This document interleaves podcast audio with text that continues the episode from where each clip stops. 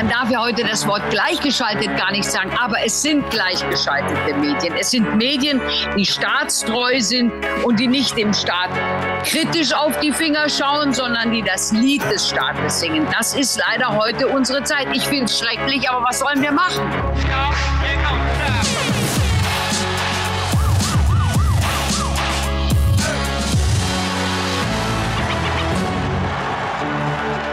Herzlich willkommen bei Achtung Reichelt. Es war schon wieder eine verrückte Woche. Journalisten wissen nicht mehr, was Journalisten sind, weil sie sich bezahlen lassen.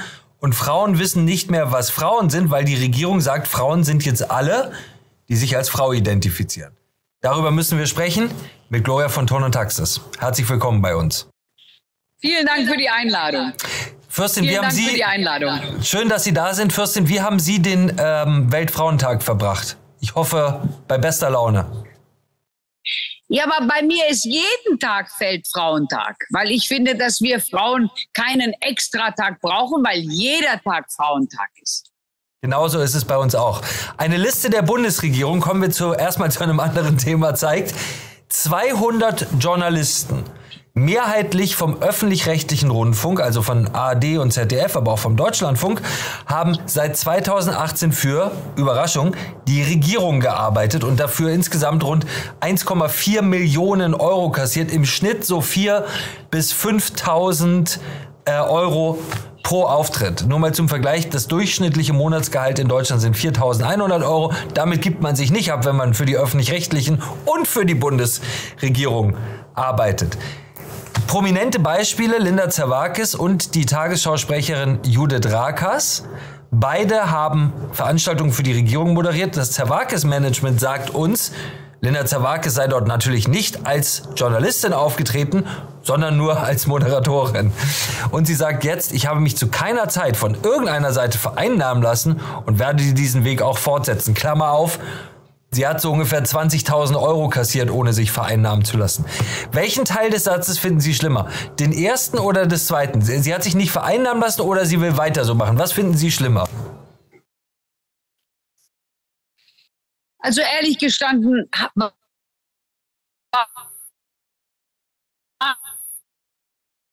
war das ja jedem der aufmerksam, die aufmerksamen Zuschauer und Leser völlig klar, dass es hier keinen freien Journalismus gibt.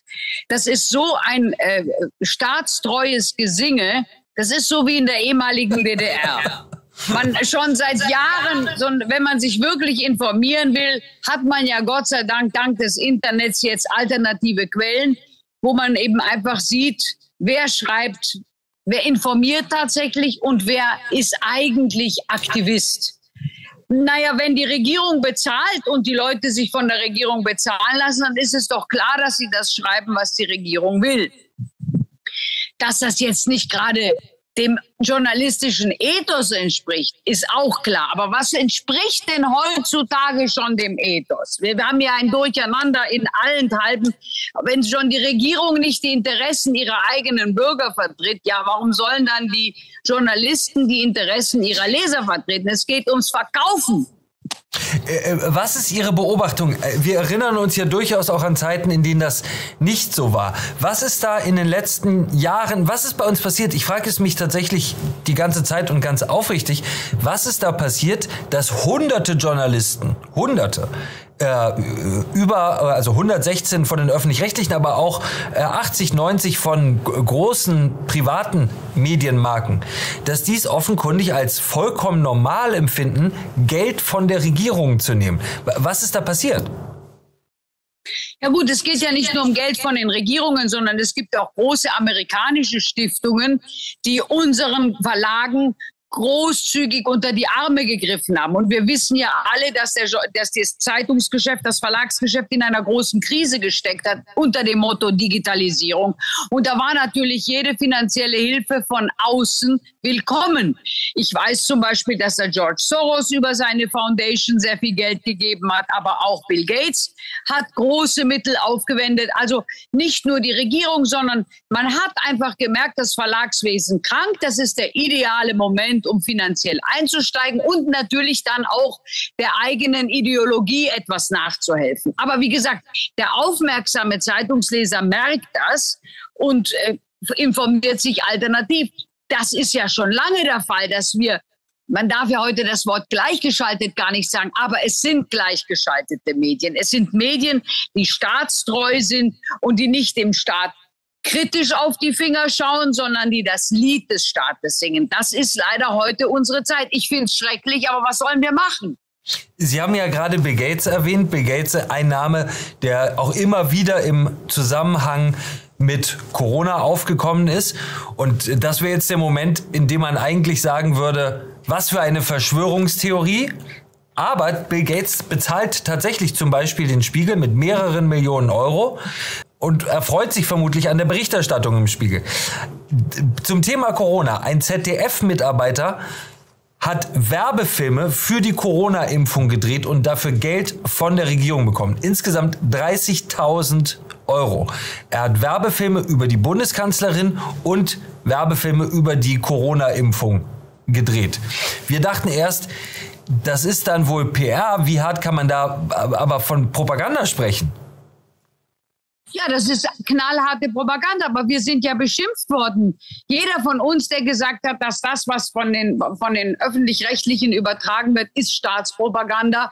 Ach, das sei Verschwörungstheorie. Jetzt langsam wird klar, auch anhand der Corona, ähm, Pandemie konnten wir ja genau erkennen, welche Wissenschaftler waren bezahlt, welche Wissenschaftler haben im vorauseilenden Gehorsam agiert und äh, wurden also als die Wahrheitssuchenden oder die wahrheitsverkündenden Wissenschaftler verkauft. Und die Wissenschaftler, die kritisch waren und die Sachen kritisch hinterfragt waren, die wurden als Verschwörungstheoretiker verunglimpft und wurden praktisch aus dem öffentlichen Diskurs verbannt. Ich denke nur an den Thailandesen Dr. Bhakti, einer von vielen. Ja, es ist schrecklich, aber was sollen wir machen? Wir müssten aufhören, Medien zu konsumieren. Ich meine, ich persönlich, und Ihr Sender ist ja, der Erfolg Ihres Senders ist ja, dass Sie alternative Nachrichten liefern. Und deswegen ist das auch ein Erfolg, weil die Menschen eben dahin kommen, wo sie wirklich sehen, dass sie echten Journalismus bekommen, dass sie die Wahrheit gesagt bekommen und berichtet bekommen, was auf den Straßen, was in der Politik, was in den Medien passiert. Sie haben ja gerade, liebe Fürstin, die Wissenschaft angesprochen. Folgt der Wissenschaft war die Parole während Corona. Damit waren zwei oder drei Wissenschaftler, die alle einer Meinung äh, waren, gemeint. Allen anderen sollte man ausdrücklich nicht folgen. Das war schon haarsträubend genug. Jetzt wird es aber noch interessanter und wie ich finde, noch haarsträubender. Die Leute, die sagen, folgt der Wissenschaft, sagen, dass Männer Frauen sein können. Unter anderem jetzt ganz offiziell die Bundesregierung mit unserer Familienministerin Lisa Paus. Lisa Paus, unsere Familienministerin, wurde gefragt vom Tagesspiegel, was ist eine Frau? Eigentlich eine leichte Frage. Lisa Paus hat für die Bundesregierung geantwortet, eine Frau ist eine Person, die sich selbst als Frau identifiziert. Was fällt Ihnen ein, wenn Sie sowas hören? Also zunächst mal das Positive, dass sie von einer Person gesprochen hat, weil das, das, das die Person, das ist ja ganz wichtig für den Schutz des Menschen, dass man eben nicht sein Persönlichkeitsrecht verliert, dass man also als Person wahrgenommen ist, wird. Aber man kann sagen, eine eine erwachsene Person mit äh, zwei X-Chromosomen und einer Gebärmutter, mit der sie eben Kinder zur Welt bringen kann. Das ist das absolute Alleinst das biologische Alleinstellungsmerkmal der Frau. Dass wir heute auch das ideologisch vollgepfropft haben und beladen haben, ist sehr bedauerlich, weil das natürlich jeder, der sich als Frau verkleidet, sagt, man ist ja tolerant. Aber was mich stört, ist dieser Zwang und diese Hetze, die damit verbunden ist und dieses, dieses spalterische Element.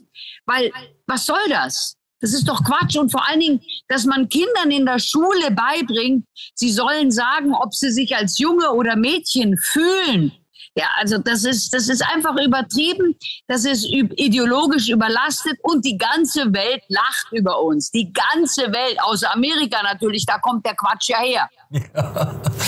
Meine Kollegin Giovanna Winterfeld war am Weltfrauentag auf einer Demonstration unterwegs und hat die Frauen dort gefragt, was ist eigentlich eine Frau? Das war ihre Frage. Was ist eine Frau? Ganz einfache Frage. War zumindest mal eine ganz einfache Frage. Schauen wir einmal ganz kurz in dieses großartige Video rein. Was ist eine Frau? Mm, oh Gott. Das finde ich sehr schwer zu beantworten.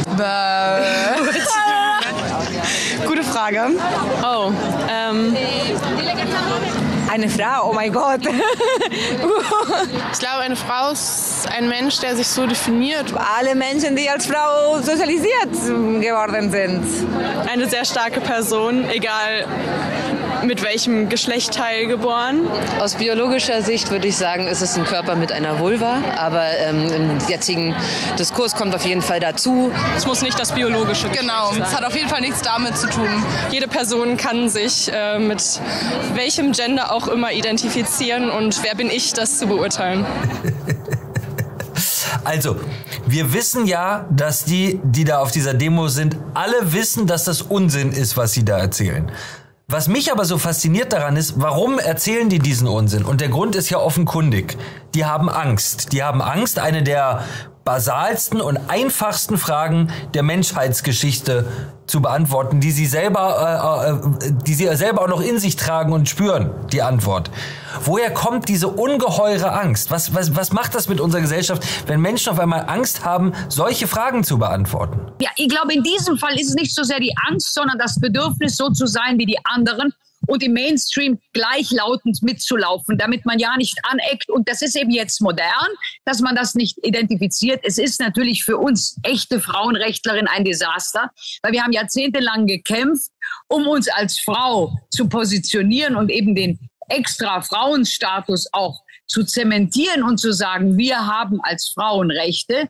Und jetzt kommen außer, außer ausgerechnet jetzt kommen Frauen und sagen, das kann man jetzt, das die gibt es eigentlich gar nicht, außer man identifiziert sich als solche. Also hier wird einem etwas weggenommen, wofür wir jahrelang gekämpft haben. Es ist sehr bedauerlich, aber es passt zu dieser ganzen äh, Ideologie der Spaltung. Das scheint eben jetzt modern zu sein. Ich warne davor. Das Christentum warnt insgesamt davor, weil immer da, wo eine Gesellschaft gespalten wird, wird die Gesellschaft auf einen kommenden Krieg vorbereitet. Weil erst, weil wenn alle sich gern haben und alle zufrieden miteinander sind, wird, wird keiner auf die Idee kommen, in Krieg zu ziehen. Aber wenn sich die Menschen sowieso alle gegenseitig hassen, dann ist das der Nährboden für den nächsten großen Konflikt. Das ist eigentlich die Gefahr, die ich hinter dieser ganzen Spaltwelle sehe. Ein kleines Fundstück vom Weltfrauentag, wir können es uns nicht verkneifen, habe ich hier noch, nämlich einen Tweet von der Fridays for Future Anführerin Luisa Neubauer. Und ich lese Ihnen das einmal vor. Die Klimakrise ist sexistisch. Sie trifft Frauen mehr als Männer. Gleichzeitig sind Frauen seltener dort vertreten, wo Lösungen verhandelt werden. Was glauben Sie, gibt es ein Thema, bei dem Luisa Neubauer keinen Zusammenhang zur Klimakrise herstellen kann? Und oder glauben Sie da auch, dass die Klimakrise sexistisch ist und vor allem Frauen trifft? Fühlen, fühlen Sie sich naja, betroffen? Nein, aber was man hier ganz genau merkt, ist, dass die Klimakrise instrumentalisiert wird für soziale Zwecke. Man hat also ganz andere Ziele und die will man mittels durchsetzen, durchdrücken. Das hat also mit Klima- und Erderwärmung gar nichts zu tun. Ganz davon abgesehen, dass die Wissenschaft ja total gespalten ist. Es gibt ja sogar Wissenschaftler, die sagen, die Erderwärmung kommt insbesondere am, am allermeisten von der Sonne und wird beeinflusst durch die Wolken. Also hat gar nicht so viel mit Menschen zu tun. Aber das darf man ja heute auch nicht sagen, außer man setzt sich einem Massengeschimpfe aus, dem wir beide ja sowieso die ganze Zeit ausgesetzt sind. Aber Warum sagt sie, es betrifft die Frauen? Ich denke, wenn man keine Frau definieren kann, wieso betrifft ja. es dann weniger die Frauen als die Männer? Ich denke, man kann Frauen, also keiner von diesen Leuten kann Frau definieren. Gleichzeitig behaupten sie aber, dass die Klimakrise eine, eine Männerdomäne ist. Also es ist, in der Diskussion, Sie können mit diesen Leuten gar nicht diskutieren, weil sie sie nicht greifen können, weil sie immer wie so ein nasser Fisch wegflutschen. Sie können mit diesen Leuten keine Diskussion und keine Argumentation haben, weil die immer mit einem anderen Thema beginnen und immer ablenken. Und es hat also, das können Sie auch in der Irrenanstalt diskutieren. Ich habe dazu noch mal eine Frage, die ich jetzt ganz bewusst vorsichtig formuliere.